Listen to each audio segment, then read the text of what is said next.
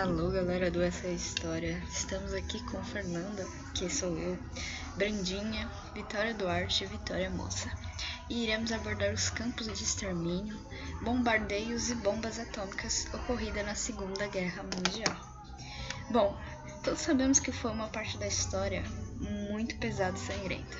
A começar pelos campos de concentração, construídos pelos nazistas em 1933 que começou sendo apenas para comunistas.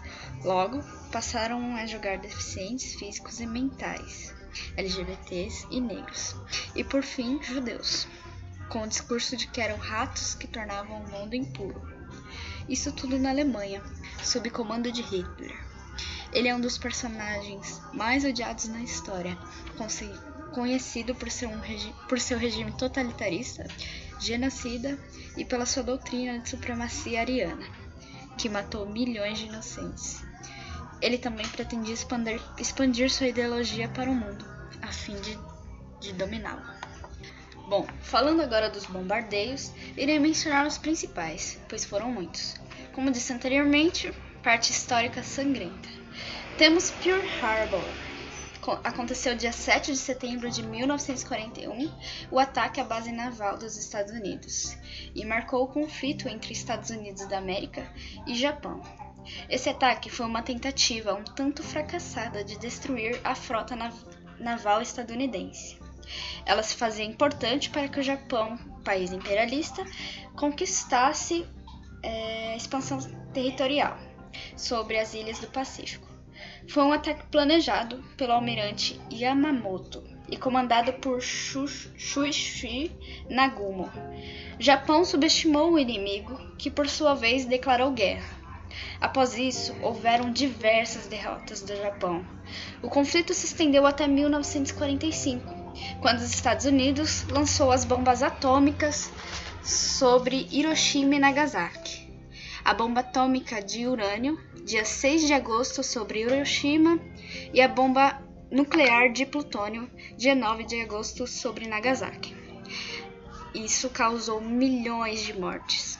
Após isso, o Japão se rendeu, pois não possuía recursos para sustentar a guerra, principalmente pelo desgaste econômico e a falta de recursos, né, como falado anteriormente. Esses foram os principais, mas houveram realmente muitos, muitos bombardeios. Olá, ouvintes! Eu, Vitória, irei trazer dados sobre campos de extermínios e bombas atômicas. Calcular com exatidão o número correto de pessoas mortas como resultado das políticas nazistas é uma tarefa extremamente difícil.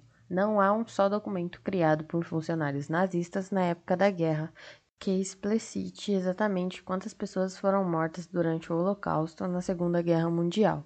O que segue são estimativas as mais corretas possíveis sobre civis e soldados desarmados mortos pelo regime nazista e seus colaboradores. Seguindo os dados estimados, cerca de 6 milhões de judeus foram mortos, prisioneiros de guerra soviéticos, cerca de 3 milhões, poloneses, cerca de 1,8 milhões, pessoas deficientes, cerca de 250 mil, Testemunho de Jeová, 1.900, homossexuais são centenas, possivelmente milhares. Cerca de um milhão de mortes aconteceu no complexo de Auschwitz.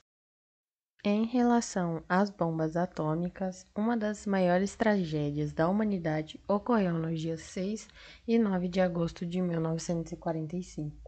O número real de mortes não é conhecido, mas acredita-se que cerca de 140 mil da população de 350 mil habitantes de Hiroshima tenham sido mortos na explosão e que pelo menos 74 mil pessoas tenham morrido em Nagasaki. Meu nome é Brenda, eu vou falar 10 fatos curiosos sobre os campos de concentração, bombas atômicas e Hitler. Fato número 1.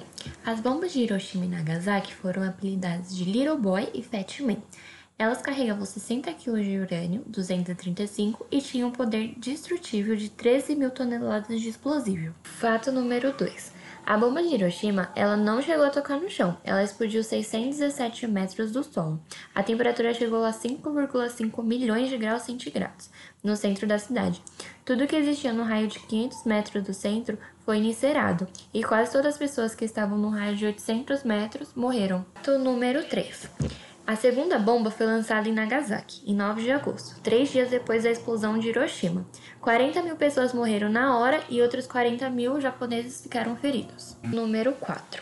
Muitos aviões utilizados nos combates receberam seus nomes apenas um tempo depois que cumpriram suas missões. Foi o caso do bombardeio B-29, que lançou a primeira bomba nuclear em Hiroshima, batizado como Enola Gay. Essa homenagem foi dada por os comandantes da missão, o piloto Paul Tibbs, a sua mãe Enola Gay Tibbs. 5. No campo de concentração Auschwitz, soma um número maior do que as mortes dos britânicos e americanos juntos durante a Segunda Guerra Mundial.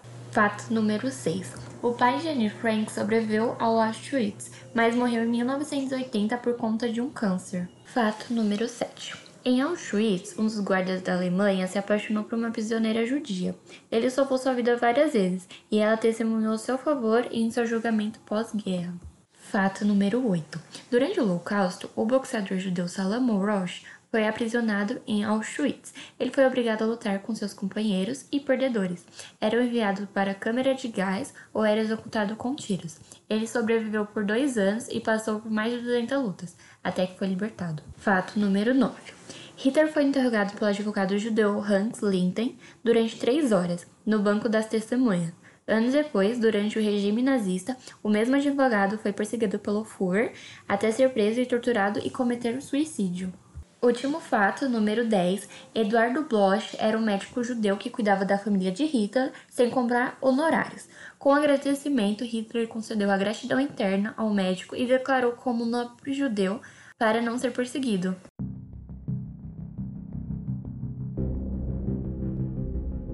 Olá, espectadores! Hoje irei falar da Segunda Guerra Mundial e suas consequências. Após a Segunda Guerra Mundial, o mundo passou por intensas e radicais transformações. Estava predefinido o cenário que caracterizaria o mundo pelas décadas seguintes: o da bipolarização do período da Guerra Fria. O leste europeu foi ocupado pelas tropas do Exército Vermelho e todas as regiões ficou sob a influência do comunismo soviético. As potências dos aliados reuniram-se em 1945 e debateram a respeito das mudanças territoriais que aconteceriam no mapa europeu. Assim, a Alemanha, por exemplo, perdeu território para os soviéticos. Vale mencionar também que a Alemanha foi ocupada por tropas britânicas, americanas, francesas e soviéticas. Após a Segunda Guerra Mundial, foram criadas tribunais que julgaram os crimes de guerreiros cometidos por alemães e japoneses. Pessoas que estiveram diretamente envolvidas com os Holocausto e com massacres cometidos pelo Japão na Ásia foram julgados no Tribunal Militares Internacionais de Nuremberg e no Tribunal Internacional Extremo Oriente.